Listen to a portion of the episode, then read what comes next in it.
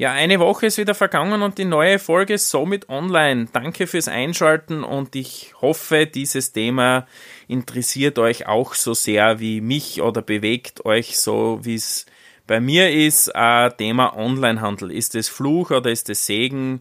Ähm, ja, über das Thema möchte ich einfach einmal kurz sprechen und wie das Ganze zusammenhängt mit Nachhaltigkeit und mit Merchandise und und und werdet ihr gleich, wenn es weiterhört, erfahren. Äh, ja, ich habe schon länger mit dem Thema Online zum tun, weil über unsere Theodora Verbundgruppe, wo ich ja auch tätig bin, was der Zusammenschluss von Juwelieren in Österreich und Deutschland ist, haben wir äh, im Juweliersgeschäft ja schon ewig einen Webshop laufen.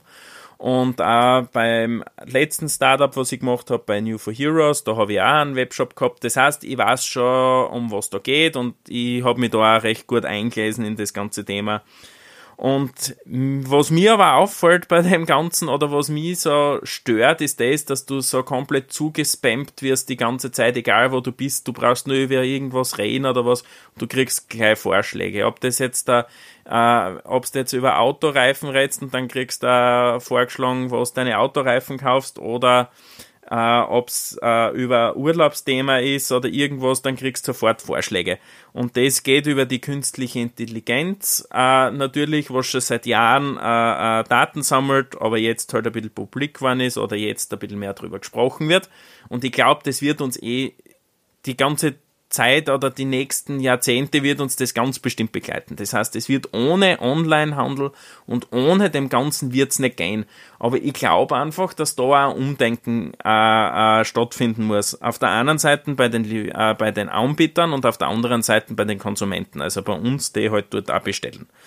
Weil ich kann nicht auf der einen Seite äh, da sind wir wieder beim Thema Doppelmoral, äh, solche sozialen Projekte und Umweltprojekte unterstützen und das nur in den in, in Entwicklungsländern, wo, wo aber teilweise auch produziert wird. Und auf der anderen Seite sagen, weißt du was, äh, ihr könnt so viel bestellen, weil ihr könnt sie den Rest wieder zurückschicken.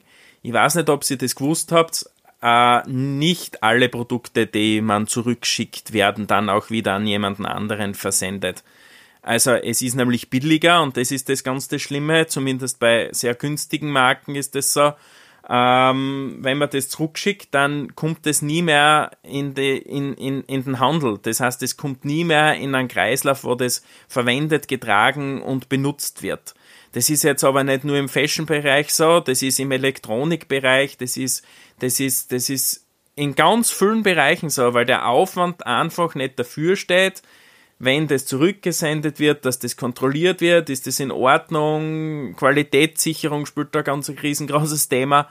Und äh, darum ist auch, beschäftigt mich das Thema so, weil auf, also viele sagen ja, äh, also da sind wir wieder bei dem Lifestyle-mäßig ähm, äh, Bio und Öko unterwegs und auf der anderen Seite aber online Superclass bestellen und äh, dann die Hälfte wieder zurückschicken, weil ist eh komplett wurscht. Und so eine Einstellung, äh, ja, die wird uns vorgelebt und, und, und, oder nicht vorgelebt, aber gezeigt, auch online und so, dass das komplett okay ist.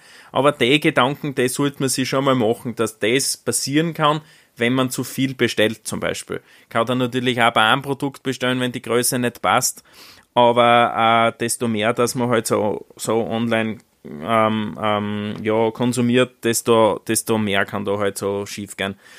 Und ja, das gibt es natürlich auch im Merchandising-Bereich. Also, wenn, wenn da Händler sowas anbieten oder auch Künstler, die, die haben gar nicht die Zeit, dass das irgendwie kontrollieren, zurücknehmen und dann an anderen versenden.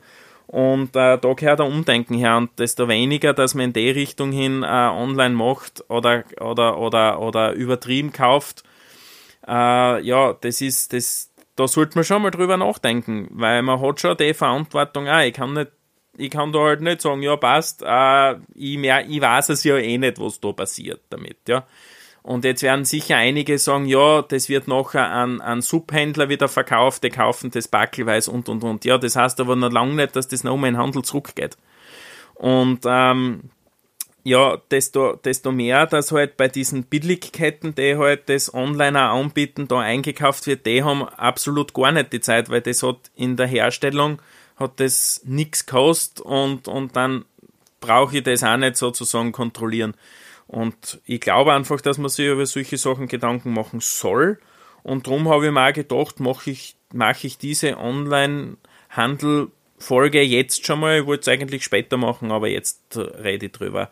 Also es ist ein durchwachsenes Thema und ich stelle mir immer selber die Frage, in welche Richtung kann das gehen. Ich glaube halt, dass es ganz ohne einen Fachhandel also ich kann jetzt natürlich nur von mir reden, in der Branche, wo ich tätig bin, im Uhren- und Schmuckbereich, wird ohne einen Fachhandel vor Ort stationär nicht gehen, weil es gibt so viele Serviceleistungen, die abgewickelt werden sollen äh, und, und müssen und wir sehen, wir sehen das absolut, äh, dass das gebraucht wird und ich glaube einfach, wenn man die zwei Sachen ganz gut vermischt, dann passt es und wenn man sich dann noch die richtigen Gedanken dazu macht und nicht zu viel bestellt, was dann vielleicht nie mehr in Umlauf kommt, dann hat man, glaube ich, viel richtig gemacht. Ja, das wäre eigentlich diese Folge und ich freue mich über euer Feedback und bis nächste Woche, euer Daniel.